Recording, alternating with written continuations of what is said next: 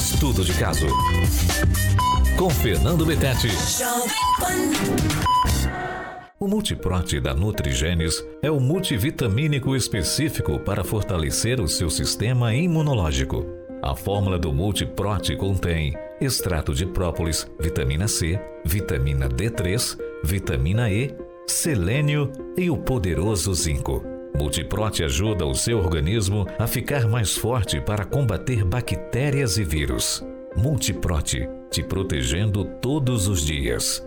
Comece a tomar hoje mesmo. Multiprote é da Nutrigenes. Essencial para uma vida mais saudável. Alô Brasil, alô mundo, tudo bem com vocês? Está no ar Estudo de Caso aqui pela Rádio Jovem Pan, pela Rede TV Paraná e pela plataforma Panflix.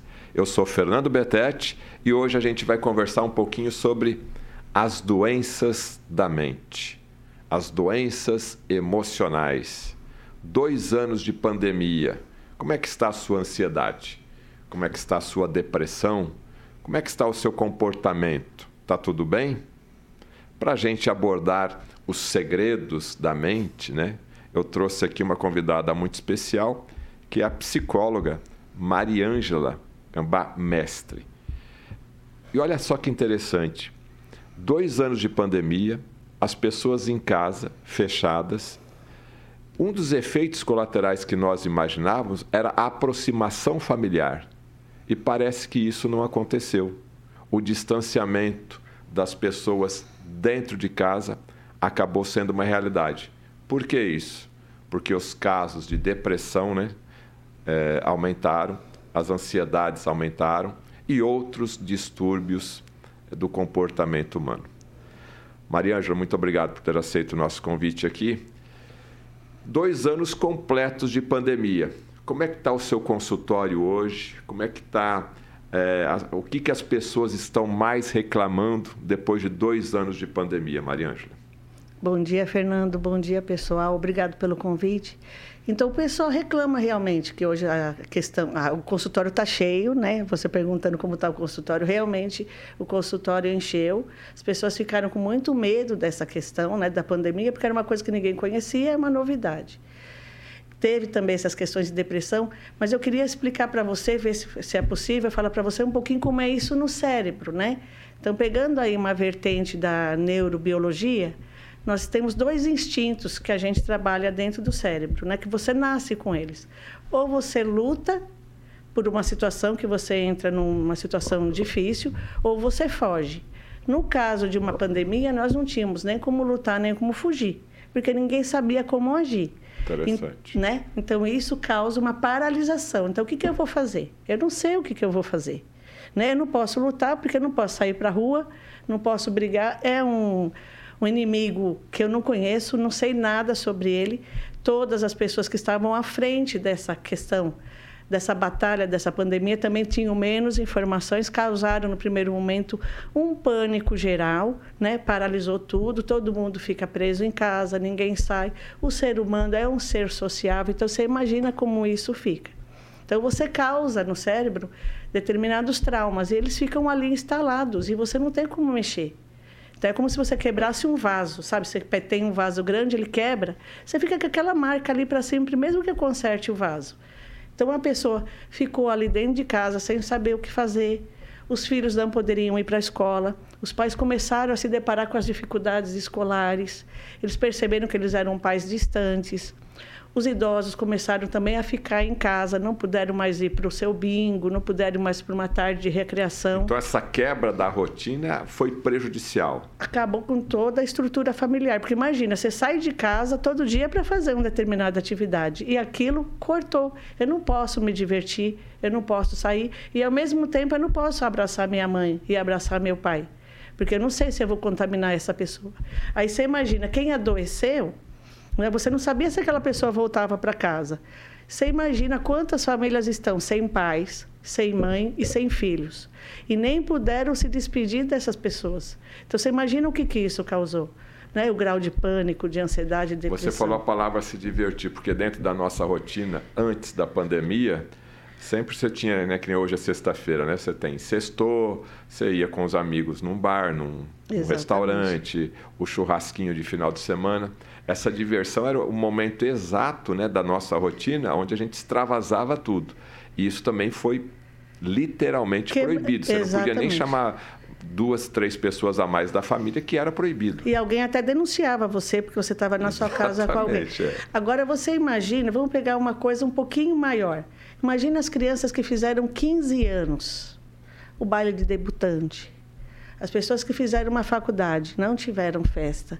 Casamentos que não tiveram. Então, você imagina, foram muitas coisas que aconteceram empresários que se suicidaram porque as empresas fecharam. Então, o que causou é um estresse muito grande, é uma situação de pânico. Então, hoje, realmente, o que a gente está tratando são as sequelas do que isso ficou. Eu perdi meu pai, mas eu não pude me despedir. Né? Eu levei meu filho. E o luto tá... é muito importante essa Exatamente. passagem pelo luto, né? Se você Maria? não tiver isso, você vai ficar com aquele trauma armazenado dentro de você por muito tempo.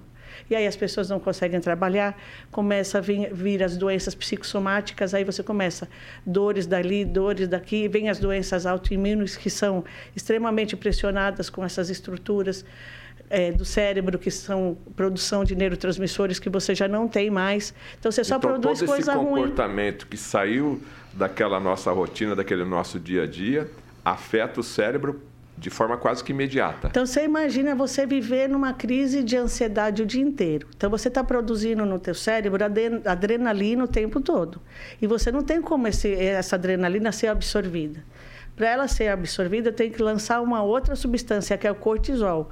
O cortisol entrando dentro do meu organismo, ele vai provocar o que? O estresse. Então, você imagina, você está ansioso, com pânico, com medo, depressivo e ainda está estressado. Então, assim, o organismo da pessoa foi extremamente bombardeado. E não teve como extravasar. Então, agora as pessoas estão voltando. Então, você percebe que, infelizmente, você percebe essa energia que ficou acumulada até no jogo de futebol, onde as pessoas ficam extremamente nervosas, saem batendo nas pessoas. Você vê o grande número de coisas que aconteceram em eventos, gente fazendo coisas que você nunca imaginava, porque quer extravasar, quer tirar aquela energia dali. E nós passamos um período também da nossa vida sendo escravos do prazer. Né? Você lembra todo Escravos mundo? Escravos do prazer, o que quer dizer isso? Porque assim, todo mundo quer mostrar felicidade. E eu tenho que viver no prazer o tempo todo. Você pode ver na mídia, ninguém posta uma foto triste, chorando. Você posta uma foto numa festa. Você ficou sem fazer esse tipo de coisa. Né? Então, você imagina o que está acontecendo. Então, eu estou vivendo na minha realidade. Minha mulher não é aquela que aparece maquiada. Pode ir cabeleireiro, né? Exatamente. Você entendeu? Então, eu tenho que viver com aquilo. Culto à beleza também não, diminuiu consideravelmente. Significativamente. Então, você imagina, são muitas coisas que aconteceram. E a gente tem uma cobrança muito grande de eu ser feliz o tempo todo. Né? Então, quando você se depara com uma situação dessa que ninguém faz ideia, porque é uma coisa extremamente nova. Vamos supor, a minha geração não passou, a nossa geração não passou por essa pandemia, né? E nós vivemos... É como se fosse uma guerra, né? Exatamente. Lá, eu lembro lá do, dos meus avós, Primeira, Segunda Guerra, né? Eles vivenciaram realmente uma coisa bem difícil, né? E a nossa geração estava bem tranquilona, né? É, a nossa geração veio só usufruindo de muita coisa que a tecnologia trouxe, né, que trouxe muita coisa para perto da gente que a gente não tinha. Vamos pegar nós dois aqui que já estamos nos nossos 27 anos 27 passados. 27 anos e meio. é. Que a gente tinha três canais de televisão, Fernando. Hoje nós temos 200. Então, imagina, é muita cobrança, é muita coisa. E aí, de repente, você sabe que isso está acontecendo no mundo inteiro. Né? Então, é a economia que quebrou, é a política que quebrou. Essa doença, ela veio fabricada? É uma doença que foi realmente algo que aconteceu pela natureza? Então, ficou toda uma série de questões por trás que a gente ficou sem saber. Então, você imagina, será que teve alguém que criou esse vírus? Não, pelo amor de Deus, a gente não quer acreditar que isso possa acontecer. Né? Por que, que será que a gente está passando por isso? Mas os, quando você, quando a Mariângela faz essa pergunta, será que teve alguém que criou, né, esse vírus, né? Mas o ser humano também é um bichinho complicado. Né, Exatamente, né, por, causa, por causa dessa questão. Você não faz ideia do que isso pode acontecer, né? Então, a insegurança que isso causa. Né? Aí daqui a pouco vem a história da vacina. Vamos tomar vacina? Né? Será que essa vacina é uma vacina que realmente foi criada em tempo recorde e ela vai realmente surtir o efeito? A gente quer acreditar que tudo que sim. né, que está vindo para salvar esse ser humano. Só que querendo ou não querendo, essas questões que a gente escuta na mídia pelo fato da gente ter 200 canais de televisão, pelo fato da gente ter acesso à internet, faz com que a gente duvide de tudo. E cada vez que eu duvido de tudo, eu vou criando dentro de mim o quê? Insegurança, medo, e isso vai voltando de novo para o meu mal-estar físico, né? Bom, todo mundo passou por uma dificuldade ou está passando por uma dificuldade. A nossa pauta aqui é Freud está no divã. Então eu quero abordar agora as ferramentas que a psicologia nesses últimos anos, nessas últimas décadas, né, ela também foi evoluindo. Embora seja uma ciência humana, né, do comportamento, a gente vai entender aqui quais são essas novas, entre aspas, técnicas, né, é, para ajudar as pessoas. E os psicólogos, né? Eu sei que você sempre está oferecendo curso, você está aí na comunidade acadêmica. É, estavam preparados para uma pandemia global, porque quando eu tenho vergonha, quando eu tenho baixa autoestima ou algum comportamento de relacionamento, tudo bem, esse era o dia a dia é, de uma rotina ali de um consultório de psicologia. E eu acho que quando estourou a pandemia, vocês foram inundados com, com uma quantidade enorme de emoções, né? Independente se é uma pandemia ou se é uma autoestima baixa, a psicologia está tranquila para tratar esses distúrbios? Então, a psicologia em si, ela tem uma bagagem científica bastante razoável. Só que você está de frente, aquilo que a gente fala, você está de frente de uma coisa que é uma novidade. E para cada pessoa, ela age de uma forma diferente. Então, hoje a gente tem uma vertente um pouco mais, eu vou colocar assim, um pouco mais positiva da vida. Então, a gente pode se basear, vamos supor, na psicologia positiva. Em vez de eu trabalhar a doença, eu trabalho em você as características que você tem, que são fortalezas suas, as suas potencialidades, em vez de trabalhar as suas fragilidades. Posso trabalhar isso? Posso. Já é um pouco diferente de você fazer um estudo como se você estivesse baseando aquela questão numa psicanálise. Porque não é uma questão que vem do teu histórico de vida, é uma questão pontual. Então, eu tenho que traçar ferramentas e trabalhar com questões que sejam extremamente pontuais. Então, pessoas que entraram em pânico, tiveram surtos de crise de ansiedade, o que, que acontece? Eu não posso pensar que essa crise está vindo só lá do meu passado, né? é uma coisa muito pontual. Então, hoje a gente tem ferramentas como o EMDR, a gente tem o Brain Sport, que são instrumentos e ferramentas que a psicologia está incorporando na prática sua, do dia a dia, que é para poder causar uma melhora mais rápida né? e mais pontual. Então, você tem o uso da, da meditação mindfulness, que é para você poder estar tá melhorando essas questões de controle de ansiedade, presentificando você, tirando você de uma estrutura depressiva, trazendo você para uma estrutura mais do dia a dia. Então, existe sim, a psicologia, em algumas linhas, ela está realmente avançando, né? em algumas situações. Porque eu sou do tempo, Mariângela, que a gente é, vai no psicoterapeuta, vai no psicólogo, né? E uma sessão, duas, um, um, mês, um ano, dois anos, três anos. Conheço aí amigos e amigas que fazem é, terapia 10, 20, 30 anos, né? A questão do tempo é uma questão fundamental para o tratamento psicológico. E todo mundo hoje tem pressa. Se eu tenho uma, uma síndrome do pânico, um pânico, ataque do pânico, eu não quero ter outro. Né? Eu quero resolver isso agora. Como é que está a questão do tempo dentro do tratamento psicológico dentro de um consultório? É, eu vou fazer só um ganchozinho ali para a gente poder entender um pouquinho essa questão do tempo. Então, o que, que é, é, acontece? Hoje, a gente nasceu, as crianças que estão nascendo, as pessoas que estão nascendo, já nasceram nessa tecnologia do touch.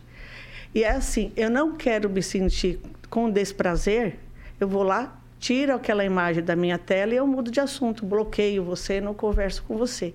Então é uma coisa muito rápida de eu eliminar o desprazer. Só que com essa questão a gente não tem como eliminar. Né? Então você tem que trabalhar isso. Hoje a gente precisa pontuar as pessoas que não existe uma fórmula mágica, existe também um, um processo para se trabalhar, mas a pessoa não quer esperar. Então ela quer o quê? O remédio mágico, aquela pílula mágica. Ela vai lá, quer ir no, no psiquiatra que ele passe o remédio para ela, ela tira essa questão. Mas não funciona dessa forma. Mas a psicologia tenta, né, de uma forma ou de outra, trazer um pouco esse imediatismo para pro aqui agora, mas vai ter que ser trabalhar aquela questão da tolerância à frustração. Eu não sou, não existe uma fórmula mágica. E essa geração não, nunca não, sofreu, né? Essa nunca... geração nova aí Exatamente. tem tudo na mão, né? Não, se eles querem, eles fazem uma pesquisa, né? A informação sai na hora. Né? Você não precisa digitar, você só fala no celular, ele digita para você. Você não precisa ler, ele lê para você. Então, assim, eles têm tudo com muita facilidade. Então, você imagina você se deparar com uma coisa que ninguém tem como controlar. Então, a psicologia, sim, por mais que ela queira trabalhar algumas questões, mas ela ainda vai ter que trabalhar essa questão do esperar. E a fórmula mágica não existe. Agora, é uma frustração muito grande. Você imagina, eu estou com crise agora, eu quero melhorar agora, tá? Mas um remédio para fazer efeito, às vezes, demora de quatro a seis semanas, então não existe uma fórmula mágica. Mas essa terapia que você pontuou aí, que é uma terapia de 10 anos, 5 anos, 6 anos, ela também está tendo que se reformular. Porque ninguém tem tempo para fazer isso e nem para investir. Exatamente, né? para investir. Não Hoje não está barato uma não, sessão terapêutica. Exatamente. Se você quer um profissional que realmente vai fazer uma mudança efetiva na sua vida, você sabe que ele não vai ser um, um profissional que vai te cobrar tão barato. Ele tem um valor pela formação Sim. dele, por tudo aquilo que ele fez. Só que as pessoas não querem muito isso. Então vai para uma fórmula mágica, eu quero um remedinho, eu quero uma injeção, porque é aquilo que eu falei, eu tenho que sentir prazer, eu não posso sentir desprazer.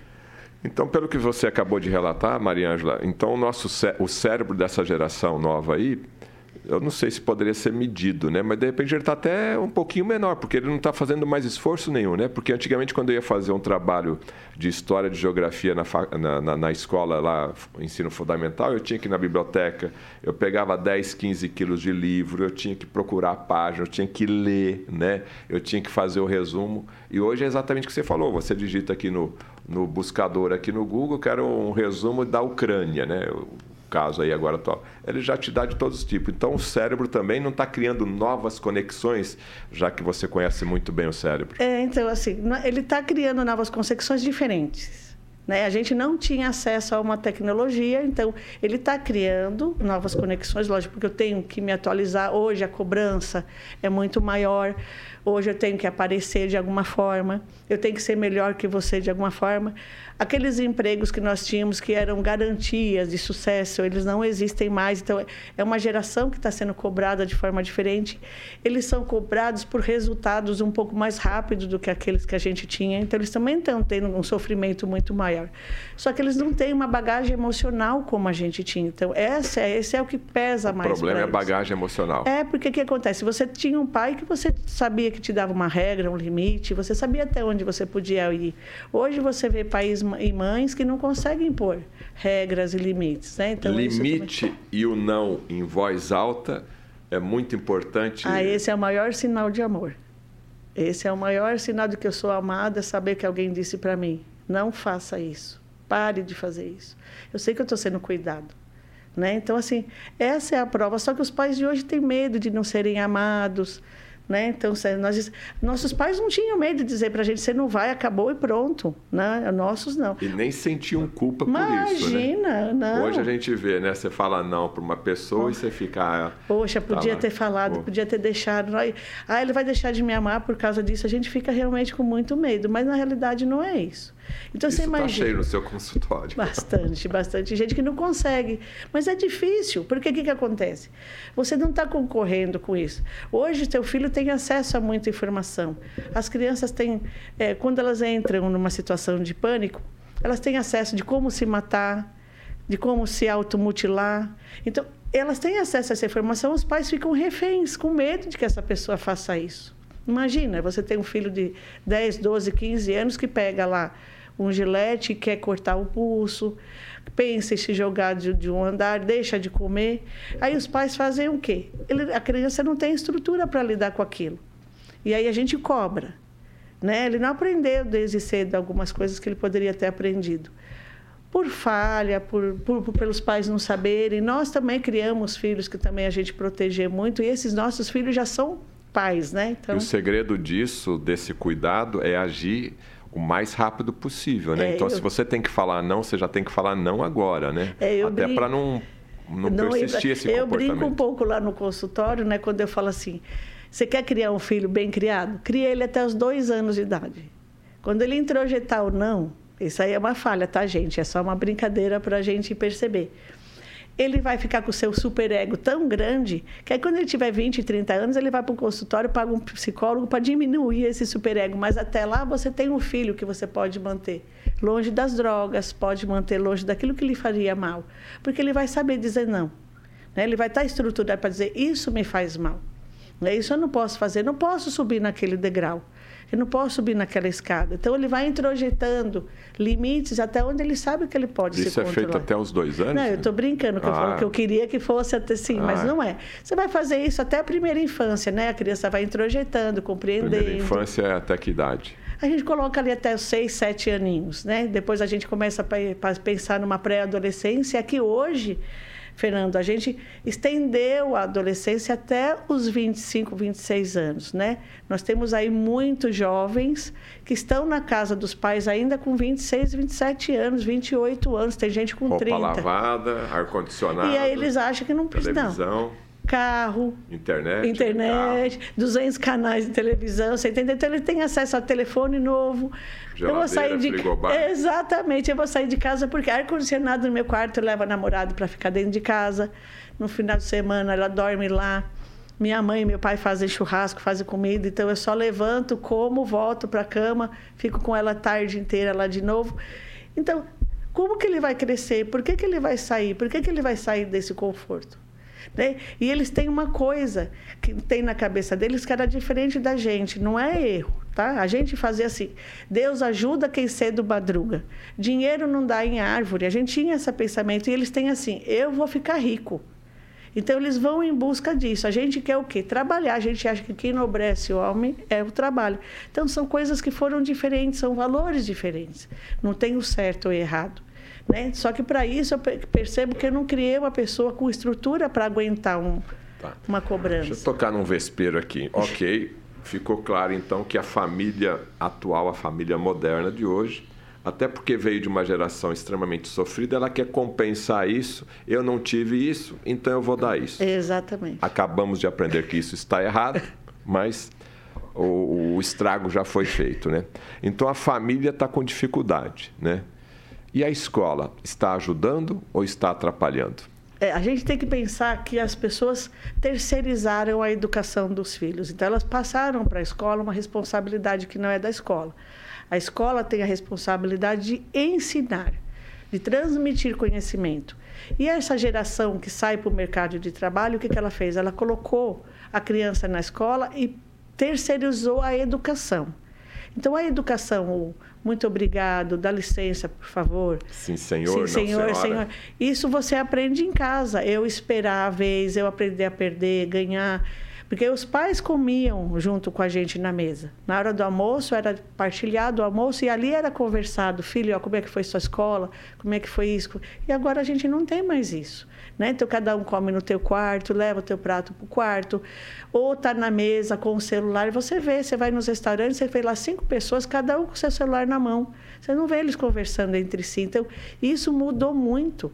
Né? Então, você começa a cobrar da escola uma coisa que não é dela, porque quem está na escola também é um pai e uma mãe que também não sabe fazer exatamente esse papel. Aí você imagina, eu quero que a escola eduque meu é, filho. Isso, eu vou te interromper, isso Pode, é muito importante, é. porque a professora ou professor que está na escola também é... também é, pai ou mãe na casa dele uma hora antes de começar as aulas. Aí ele também tem essa dificuldade. Exatamente. Se ele não faz isso com o filho dele, ele vai se preocupar com o filho dos outros. E na escola o papel dele é passar o conhecimento que está lá, aquele conteúdo que foi cobrado. E aí agora o que, que aconteceu? Vamos voltar um pouquinho lá na pandemia. A criança ficou em casa né? A mãe teve que ver que a criança estava em casa. E essa criança, que não era uma criança fácil, porque é uma criança ligada na tecnologia, eu quero assistir aquele desenho, eu quero ver aquilo naquela hora, ela é tudo, tudo online para ontem, ela tá, ficou em casa. Aí os professores não estavam preparados para dar aula online, não existia toda essa estrutura. Aí imagine uma mãe que não conhecia seu filho e está vendo que seu filho hoje tem dificuldade de leitura, tem dificuldade de aprendizagem com 9, 10 anos. porque ele estava na escola, mas a escola não, não, acaba não reprovando, acaba passando aquela é, criança. dois anos todo mundo passou direto. Né? Isso, né? e a criança ficou sem esse conteúdo. Então você imagina. Agora volta para a escola. Imagina a ansiedade dessa criançada voltando para a escola com conteúdo que ela não teve nos dois anos anteriores né? Cobrança de novo com os professores, que os professores têm que dar conta. Os pais não deram conta dos filhos em casa, então eles foram procurar ajuda e dois fora. anos em casa, o desenvolvimento cognitivo dessa criança também. Se a gente for falar deficitário e ela está sofrendo agora para aprender tudo isso, né? É, você imagina, a gente acredita que existe uma perda, vamos colocar ali uma perda de até de conteúdo escolar de no mínimo 3, 4 anos que ficou essa história de você ficar sem aula. Crianças bem pequenininhas, não. Porque você vai conseguindo se recuperar. Agora você pega um adolescente de 12, 13, 14 anos. Ele tinha um conteúdo muito sério para ser aprendido na escola e não foi aprendido. Né? Crianças que passaram o primeiro ano e o segundo ano da idade escolar, que seria seis aninhos, sete aninhos, sete, oito aninhos, que era, pré, que era alfabetização, ele passou sem ser alfabetizado. Então, você, e vai ser cobrado agora como se ele tivesse que aprender o conteúdo da terceira série, da quarta série. Então, não é uma coisa que ele também tem estrutura para fazer. Então, essa criança também está ansiosa, está apresentando comportamentos de hiperatividade. E aí você imagina, a escola vai dar conta? Também não consegue, porque o professor também não tem esse conteúdo. Então, aí ficou uma situação bastante delicada. Né? É. Nem Freud resolve, pelo não, jeito. Né? Coitado né? do Freud. Nem, nem, nem Freud resolve. Você está aqui assistindo o programa Estudo de Caso, aqui na Rádio Jovem Pan e na Rede TV Paraná e também na plataforma Panflix. A gente faz um pedido para você. Deixe o seu like aí se você está gostando, pode deixar a sua pergunta aí também. E se você não está inscrito no canal, por favor, se inscreva agora, porque quando nós tivermos um novo programa, você vai ser chamado aí, vai ser avisado pela plataforma. Maria Ângela, você me falou aqui de Brainspotting, EMDR, Mindfulness. É, tem o pessoal aí, agora já não está se falando tanto, né? Coach, né? Que o pessoal hum. falava muito há uns 3, 4 anos atrás. Em termos aí de ferramentas, né? Que eu posso dizer assim, técnicas novas da, da psicologia. Você pode dar um falar novamente, mas explicando que, com que cada uma pode ajudar a pessoa e em que tipo de tratamento ela se adequa de forma é. melhor? Então vamos pegar um pouquinho. Vamos falar aí do brain spotting.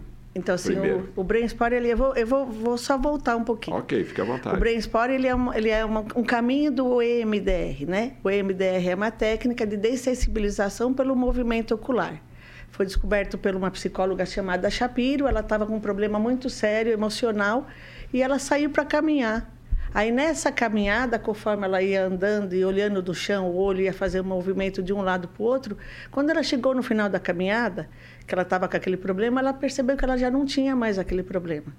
Né? Ele diminuiu muito, ela ressignificou, ela saiu daquela caminhada com um alívio muito grande. Então, ela percebeu que o movimento ocular, lógico, depois ela foi estudando, foi elaborando essas questões, e ela percebeu que o movimento ocular causava essa dessensibilização.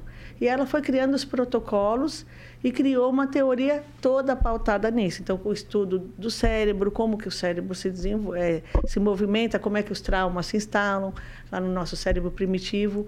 Aí eu e volto, a base é a movimentação a ocular. movimento ocular. Né? Então, aí volta de novo para aquela história dos nossos dois instintos, né? De lutar e de fugir. Então, como a gente hoje em dia não está mais na caverna, a gente não tá mais com, a gente não sai para lutar com um leão, né? E não vamos fugir também de um urso.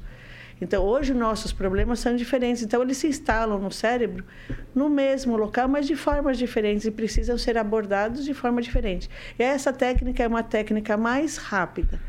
Aí o brainstorm é uma dissidência dessa técnica. O David Grant, ele foi é, um aluno da Shapiro, e aí ele percebeu que atendendo uma paciente dele, que era uma menina que patinava no gelo, e ela tinha muito medo de dar aquele salto triplo. Toda vez que ela ia dar o salto triplo, ela entrava em pânico e ela era atleta de Olimpíada e ela não tinha, ela não conseguia fazer esse salto. Então ela ficava com muito medo. Então ele tinha tentado todas as técnicas possíveis e imaginárias para cortar aquele medo daquela menina. E aí ele percebeu que na hora que ele foi fazendo um movimento com ela com o dedo, ele parou o dedo num determinado ponto e o olho dela se mexeu e entrou numa frequência muito diferente.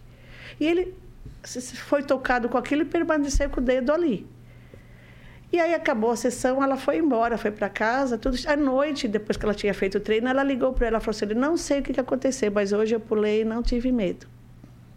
Então, a, é, aí ele percebeu que com o ponto, que ele achou o ponto certo, onde foi, onde estava instalado o medo dela do salto, não se sabe pelo que motivo, por cobrança, por nota, a gente não sabe o que, que tinha ali, ela se desensibilizou daquilo e começou a fazer o, o pulo perfeito, e aí foi tocando. Aí Mas tem usando. uma explicação para esse esse ponto do, do olhar onde você está movimentando e para de olhar naquele momento, não sei se é isso, acontece alguma coisa dentro do cérebro para você neutralizar aquela emoção negativa? É, eu vou falar para você como se fosse, eu vou falar de uma forma bem é, okay. simples, simples assim. Então vamos supor, você está passando por uma situação de um assalto, né? O cara chegou e te assaltou. Aquilo causou um pânico muito grande em você. Você ficou com a arma na tua cabeça. Então, naquele momento, o teu cérebro gravou aquilo num determinado lugar, lá dentro, por causa do instinto de lutar, de, de fugir ou de lutar. Você não sabe, está lá no seu cérebro primitivo. Então, o que, que acontece? Aquilo ficou marcado ali. Exatamente que ponto que ficou marcado e como que marcou, a gente não tem como saber, porque é uma escolha do teu próprio cérebro para, naquele momento, fazer com que você não entrasse numa situação muito pior do que aquela. E aquilo fica instalado lá. Então é como se eu tivesse feito uma tatuagem em você. Aí eu fiz aquela tatuagem, naquele momento ela doeu muito, né? Porque você estava ali com medo, você entrou em pânico, aquilo doeu demais em você. E ficou ali marcado. Então, cada vez que a gente passa por ali com o MDR, passa perto daquele ponto onde aquela cicatriz, aquela tatuagem ficou marcada, causa aquela lembrança novamente, causa aquele sofrimento novamente. Aí a gente tenta medir qual é esse sofrimento e se aquele ponto for o ponto certo, você tenta dessensibilizar. Então vamos pensando nesse pessoal todo agora que passou pelo pânico de perder o pai, perder a mãe, isso ficou instalado lá. Então essas técnicas, né, do EMDR, do Brain Spa, elas são mais rápidas, porque você não vai ficar tratando coisas do passado. Você vai tratar essa, essa dor agora. Então, você vai, a dor que eu tenho de perder o meu filho agora, né? Nesse, nessa situação que a gente passou, fica mais fácil de ser abordada.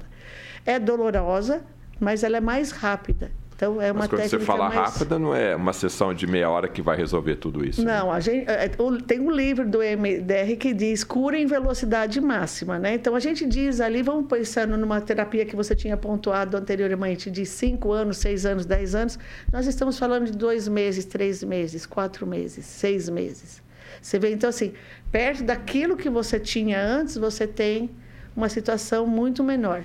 O Brain Sporing, o David coloca que às vezes ele consegue curar um trauma, vamos supor, de um estupro, um trauma de uma situação de batida de carro, que nele atendeu muitas pessoas no 11 de setembro. Em uma sessão, duas sessões, ele conseguiu eliminar bastante pessoas que estavam traumatizadas. Então, dependendo da hora que você atende a pessoa e a forma como é abordada, às vezes é rápido. Às vezes, em duas, três sessões, você pode eliminar. E a gente pode considerar uma cura definitiva? Então, aquele trauma ele vai embora ou daqui 10 anos ele volta? Não volta. Por que, que acontece? Você dessensibilizou. Como é uma coisa sua, é um processo que a gente não tem interferência, a gente só acha o ponto e o próprio cérebro seu, ele vai tra querer tratar aquilo e ressignifica. Depois que ressignificou, ressignificou, você não consegue mais voltar ao significado anterior. O que, que quer dizer essa palavra ressignificou, re ressignificar? Então imagina, eu tenho uma dor muito grande que o meu marido me traiu e eu acredito que ele me traiu porque eu sou uma mulher que não sou tão bonita, não sou tão atraente, não sou uma pessoa que ele gostaria muito que fosse assim. Então, eu tenho essa leitura minha.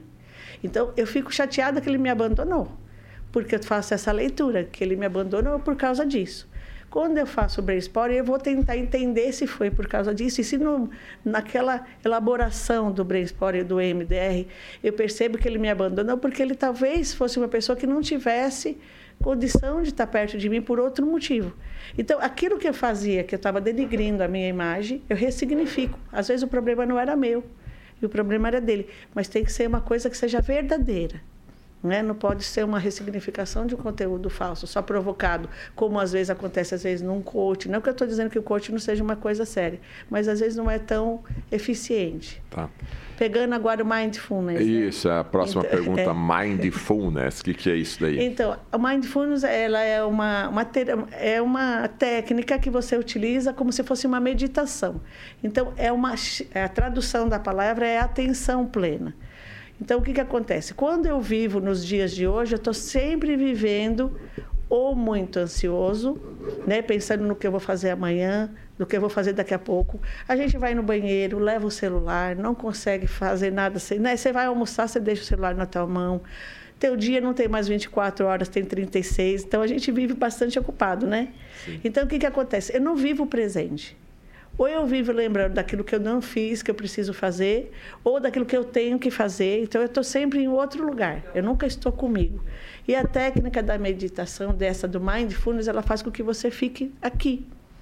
Com técnicas muito simples. Então, ela vai diminuindo a tua ansiedade, vai diminuindo o seu estado de desconforto com situações muito comuns. Que nem, por exemplo, você falar para você agora, Fernando, pense na sensação de que como é que está o seu pé dentro do teu sapato você perceber que você teve que parar de pensar tudo e puxou a atenção para você. E aí, se você for fazendo isso várias vezes, com várias técnicas, não é tão simplesinho assim só para você entender. Eu vou puxando isso para o meu dia a dia. Então, eu vou presentificar a hora que eu vou beber minha água.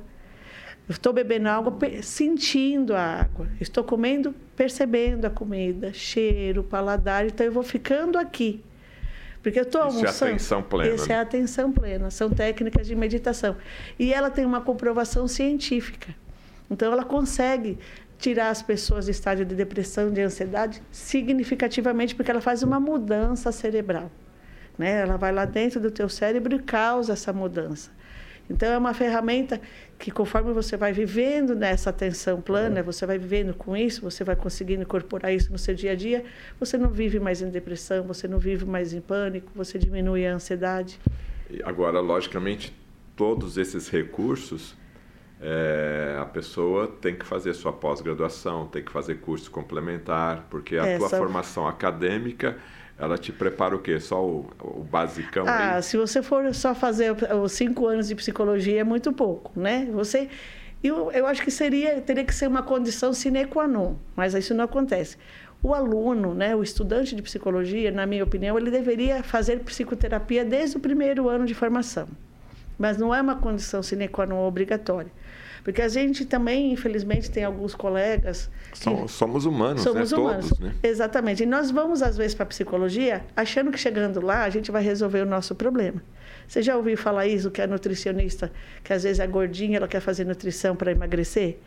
O cara que às vezes é magrinho quer fazer educação física para ficar bombado. Não, vou te contar um segredo aqui. Não vou colocar nome, mas tem um pessoal aí que tem um amigo meu aí que está fazendo medicina Aí conheceu um amigo que está fazendo o curso de medicina para aprender psiquiatria, vai fazer psiquiatria para se automedicar. Exatamente. Então, um exemplo é, extremo, mas, mas é, mais é, ou então, menos a mesma então, coisa. Então, aí você imagina. Então, assim, aí o, o, aluno, se você pega, vamos supor, essa geração agora, né, de 23, 24 anos que estão se formando agora, eles vêm com esse histórico de fragilidade, né? De que os pais era tudo muito permissivo, aí tudo pode, meu pai não me disse não. Não estou dizendo que todas as pessoas são assim, não vamos generalizar, né? Mas existe uma grande parte da população que está mais fragilizada nesse sentido. Ele não está preparado para atender essa demanda. Né? Porque senão que ele não tem a formação técnica, conteúdo que ele aprendeu na, na faculdade, mas ele não tem às vezes uma bagagem até para lidar com as emoções dele, né? Mas e, é... e a técnica do EMDR, do Brainstorm, são formações que você faz fora e não são formações baratas, né? Você está falando de formações aí em torno de 50 mil, 60 mil reais. Então, são porque exige pós-graduação. É especialização, né? Assim como existe na medicina, na odontologia. É. Você tem que fazer um curso e fazer esse investimento em tempo e em dinheiro. É, eu vou pegar até o David que veio. Eu consegui fazer as quatro formações, vou falar de mim, né? Eu consegui fazer as quatro formações do Brainstorming com o mestre, né? Eu bebi da fonte, o professor lá fazendo. E eu tive o privilégio de ser atendida por ele, né? Na, em, pleno curso. É um curso caríssimo, porque você não faz na cidade que você está, você geralmente se desloca para uma grande capital, São Paulo, Rio de Janeiro, Salvador. Então, se você não mora nessas capitais, você tem custo de eh, passagem, hospedagem, hospedagem. tudo, alimentação. E, e às vezes quatro, cinco dias para cada fase. Né? Se são quatro fases, então você imagina como é que é o investimento. O tem que fechar, você deixa de você deixa de atender. Então você tem tudo isso que se você for colocar na ponta do lápis, não é uma coisa muito fácil de você fazer. E não é todo profissional que pode e consegue fazer isso, né? E, o profissional hoje, vamos, vamos abordar aqui um pouco de sindicato aqui, né? Os psicólogos, os seus colegas, eles estão preocupados em fazer essa reciclagem, em estudar novas técnicas, né? Porque a, o próprio paciente, ele quer, ele quer a coisa rápida, né? O pessoal está se, se preocupando em fazer esses, essas atualizações? É, agora eu vou puxar a sardinha para minha brasa. Né? Lá na empresa que a gente tem, nós temos uma equipe de 40 profissionais. A maioria deles são psicólogos, né? Todos os psicólogos que trabalham com a gente lá, novinhos, tá? Eu não estou falando de gente com muita idade, não. Eu estou falando de pessoal de 23, 24, 25, 26 Recém anos. Recém-formados, Recém-formados. Todos que trabalham com a gente estão na especialização. Então, é bem interessante que, dependendo da do grupo de profissionais que você se encontra, eles estão querendo sim fazer algo a mais do que aquilo que está ali. Porque hoje você tem que se preparar para o atendimento online, hoje você tem que se preparar para o atendimento no leito hospitalar, você tem coisas extremamente diferentes que na minha formação eu não tinha. Vamos supor, atendimento online é uma coisa que me causa, perdão, me causa um certo desconforto, né? Mas a gente tem que treinar. Eu fui fazer um curso para saber como colocar o meu computador aprovado pelo Conselho Federal de Psicologia, porque você tem que ter uma plataforma correta para fazer, senão você não pode atender. Né? Então, assim, nós temos que seguir muitos trâmites. A profissão da psicologia ela é muito cobrada. Né? Então, assim, nós temos um código de ética muito rigoroso em relação à propaganda, em relação a tudo aquilo que a gente faz, é um pouquinho diferente. Se o profissional quer trabalhar realmente fazendo um trabalho que surta realmente efeito com a pessoa, ele vai se especializar. E hoje nós temos bastante cursos interessantes. A neurociência é um curso interessante, né? A neurociência clínica, a neuropsicologia é uma formação muito interessante que ela te dá toda uma bagagem psicológica e uma bagagem de funcionamento biológico que as outras formações não dão. Hoje a gente pode avaliar uma pessoa, então se você vai lá no consultório, a gente consegue avaliar para saber o que, que é que você apresenta se, né, quais são os Ô, Mariângela, você, lógico, você não tem cinco anos de formada, né? Você tem um pouquinho mais. Né? E você falou aí na questão do teleatendimento, né? Que, inclusive, o, o Conselho Regional de Psicologia aprovou. Com a tua bagagem, né? Dá para fazer terapia via teleatendimento, via webcam desse jeito?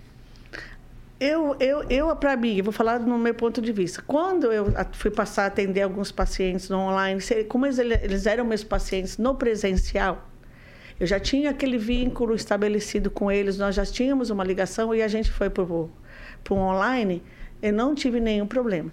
Pacientes novos, né? A gente sentiu um pouquinho mais de dificuldade de estabelecer esse vínculo. Faz-se a terapia assim, até o próprio David criou uma situação de fazer o brainstorming online. Né? Ele criou uma, uma, uma técnica que a gente pode trabalhar fazendo o ponto no cérebro, mesmo que não esteja perto de você, esteja perto de você de alguma forma. Então, existe essa possibilidade.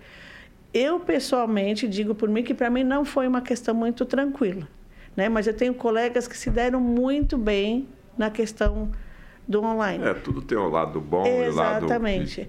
É, flexibilidade de horário, que nem assim... Teve colegas que hoje só querem atender online. Então, o cara pode estar lá embora, bora, e está atendendo o paciente dele online. Então, isso flexibilizou também a vida de todo mundo. Né? Eu, paro, eu tive pacientes que estavam fazendo terapia comigo, chegava às 8 horas da noite, ele parava onde ele estava, pegava o celular dele, entrava lá com, com a gente na plataforma, fazia a terapia dele e pronto ele podia estar em algum outro local, podia estar viajando, então isso flexibilizou, facilitou. Mas eu não sei, assim, alguns pacientes mesmo disseram que gostaram, né, dessa questão de também não estar muito perto, também não ter esse contato muito próximo, é. o medo também e da também contaminação. Também tem aquele paciente que que, que, quer e aceita fazer online, tem outro que vai esperar. Que, que chegou e falou assim: não, eu vou esperar quando você voltar ao atendimento presencial, eu volto. Né? Bom, nós falamos aqui de algumas ferramentas, de algumas técnicas aqui. Você gostaria de finalizar com alguma outra técnica que a gente não abordou aqui? E a técnica do Freud continua a todo vapor? Ah, ela sim, né? Porque ela, é, a gente utiliza muito dela com a questão. A pessoa utiliza muito dos mecanismos de defesa, né? Então, as pessoas ficaram frágeis e foram utilizando aquilo que o Freud sempre criou, né? Então, nós temos ali alguns mecanismos que defendem a pessoa em função disso. Então, a gente não pode eliminar o Freud de forma nenhuma. E outra, ele começou com uma base de neurologia, né? Então, ele era neurologista e se, tor se, se tornou um psicanalista, né? Foi para uma abordagem que ele criou. Então, o que a gente tem que pensar hoje é que o cérebro, ele é plástico, né? Então, nós falamos de uma neuroplasticidade. Então, se eu estimulo a pessoa e a gente está fazendo algumas técnicas com ela, você modifica o funcionamento do teu cérebro. Então, isso hoje é uma leitura que nós não fazíamos antigamente. Isso já está pacificado, ou seja, o cérebro Ele não é estático, está paradão não. ali não, né? Aquilo que a gente falava assim, ah, fulano teve AVC e vai ficar lá o resto da vida na cama, jogado lá sem poder voltar a fazer o que ele fazia, isso não acontece mais. Então, a gente vê que tem pessoas com traumatismo craniano, perda encefálica, indo para uma reabilitação, indo para uma estimulação, coisa que a gente não falava anteriormente. Então, hoje a gente tem aí uma bagagem que fala de neurogênese, de nascimento de novos neurônios, né? Então, a gente sabe que tem uma mudança muito significativa para a gente olhar aí, né? E, lá na, na com, a, com, a, tua equipe, eu percebo lá toda uma estrutura é, voltada muito também, tem para todas as idades, lógicos, mas tem muito também para essa questão do autismo, do aprendizado, que determinado grupo de crianças tem dificuldade. O que, que você pode relatar para esse segmento específico, tanto do autismo como de apoio às crianças em, nessa primeira fase de, de aprendizado? É, então, vou pegar o autismo para poder falar para você. Existe uma técnica que se chama ABA. Né? Então, é uma técnica com nome em inglês que é para você fazer análise do comportamento. É um condicionamento. Porque a criança com autismo ela tem uma dificuldade muito grande de socialização, muito grande de interpretação e percepção das coisas que acontecem no mundo. E ela tem comportamentos e repertórios que são diferentes. A gente chama de estereotipias, né? Então, ela bate a mãozinha, ela bate a cabeça. Então, ela faz alguns comportamentos que não são adequados. A análise do comportamento, o behaviorismo radical, que é o que é utilizado nesse caso com crianças com autismo, ele é de uma base da psicologia. Nós temos lá o Skinner que fala sobre essa questão. Então você vai baseando toda essa análise em cima disso. Então você consegue modelar o comportamento dessa pessoa, você consegue fazer com que ela tenha um repertório mais saudável, um comportamento mais adequado. E com crianças com TDAH, a mesma coisa. Qual é o problema da criança com TDAH? Ela é muito agitada, ela é muito hiperativa e ela é desatenta, né? Transtorno de déficit de atenção com a hiperatividade. Então, se você começa a estimular esse cérebro com exercícios nas funções executivas que a gente fala, atenção, memória, concentração, você vai modelando esse cérebro para que ele produza substâncias que te causem atenção, concentração, sem necessariamente vir pela medicação. Né? Ela vem por meio de uma, de uma estimulação. Né? Então, a gente tem plataformas científicas que hoje atuam no cérebro e mudam esse, essa programação. Então, assim, é isso que é interessante. Quando a gente fala da neurociência, a gente fala que tem muita coisa por trás, mudando muita coisa que antes a gente nem fazia ideia. Né? Mas o, psicólogo ele fica restrito à área comportamental, né? A questão de medicamentos não teve nenhuma não, evolução. A gente não, não, aí... a gente não pode se envolver em questão disso. Isso aí é uma, uma conduta entre os pais, os responsáveis e o médico, né? A única coisa que a gente pode interferir é na terapia, né? E na orientação a esse pai, a essa escola e como abordar isso né? Então, a criança autista hoje ela tem à sua disposição uma série aí de, de mecanismos que podem facilitar a vida dessa família, a vida de, dessa pessoa, até mesmo aí tendo uma rotina normal, como é que está? É, tá? não, nós temos o nosso médico que atua com a gente lá no consultório, ele é um médico autista. Então, assim, a gente sabe que o autista hoje, desde que ele seja bem acompanhado, bem assistido, bem estimulado, ele vai ter uma vida como a vida de qualquer outra pessoa. Né? Não é nem anormal, nem normal. É uma vida dentro da média, é aquilo que você vai fazer. Vai casar se você quiser, vai constituir família se você quiser, mas você vai ter seu emprego, você vai ter seu desenvolvimento dentro daquilo que as pessoas têm como uma vida dentro da média, aquilo que seria considerado comum, né? Gente... Bom, como você tem mais de, de cinco anos de formada, né? Você, o número de crianças autistas, né, ou de pessoas que nasceram com autismo aumentou?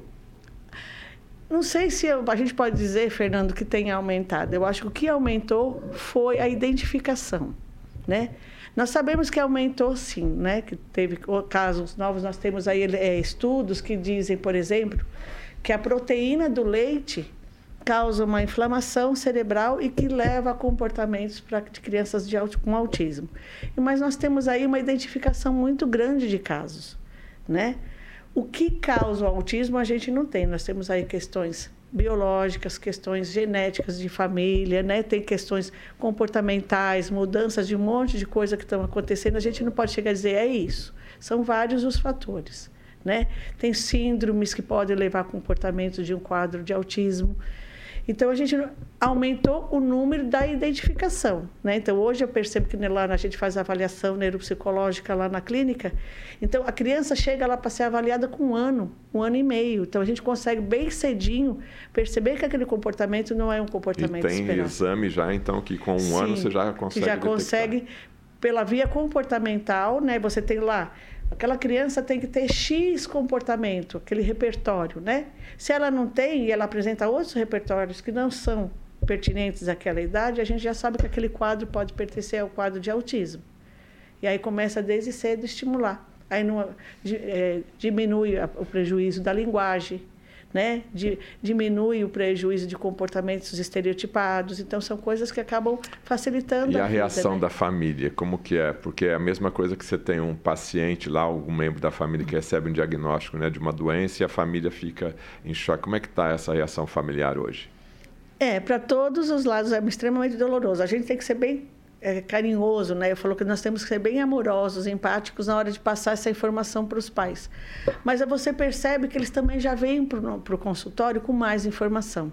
Porque a própria escolinha já sinaliza ao pai: seu filho é um pouquinho diferente, seu filho não gosta de brincar, seu filho não gosta de se socializar, seu filho não gosta de dividir brinquedo né? Seu filho não, não gosta de é inflexível em alguma coisa num quadro de autismo. Né? Então a escola sinaliza. Então ele já fica começando a, a perceber.